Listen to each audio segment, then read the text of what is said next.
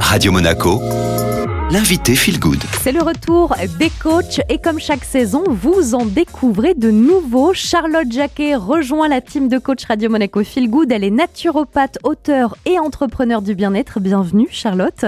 Alors on va démarrer par le commencement, le stress de la rentrée en ce mois de septembre. Est-ce que vous pouvez déjà nous rappeler ce qu'est le stress? Bien sûr, alors le stress, c'est une réaction naturelle de notre organisme face à une situation qu'on va percevoir comme dangereuse. Le stress, il peut se manifester de différentes manières.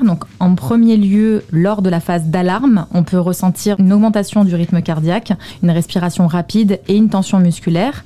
Le corps, va alors se préparer à l'action. Puis, si le stress persiste, on va entrer dans ce qu'on appelle la phase de résistance, la deuxième phase, où le corps va tenter de s'adapter à la situation. Mais si le stress devient chronique, il peut conduire à l'épuisement, épuisant ainsi nos ressources métaboliques et infectant notre bien-être général. D'où l'importance hein, de venir euh, travailler sur ce stress qui parfois nous habite au quotidien. Charlotte, quelles sont vos astuces à la fois sur un plan bien-être global et aussi en naturopathie pour y faire face? Alors déjà, prenez quelques minutes chaque jour pour vous détendre et respirer profondément. Ça peut vraiment aider à réduire votre anxiété. Pour ça, vous pouvez pratiquer la respiration abdominale, la cohérence cardiaque, il y a aussi la méditation. Optez aussi pour une alimentation riche en légumes, en fruits et en aliments complets. On va éviter les excès de sucre et de caféine, hein, parce que ça, ça va avoir tendance à perturber vos glandes surrénales, où je rappelle qu'on a notre ami le cortisol, l'hormone du stress, qui part de là. L'activité physique aussi, qui va vous permettre de libérer les endorphines, hein, les hormones du bien-être. Établissez aussi des priorités, même si je sais que c'est parfois compliqué dans le quotidien.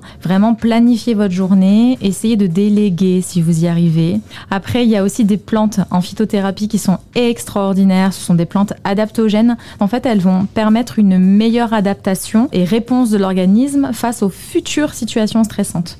Donc vous avez le ginseng, la rhodiole, le leuterocoque, la shwagandha. Pour ça, clairement, consultez un professionnel de santé ou du bien-être, hein, euh, médecin, naturopathe, pharmacien ou même un, une phyto ou un phytothérapeute qui pourra vous aiguiller. Il y a les herboristeries aussi, hein, c'est de très chouettes endroits où vous pourrez être conseillé là-dessus. Puis surtout, assurez-vous de bien dormir.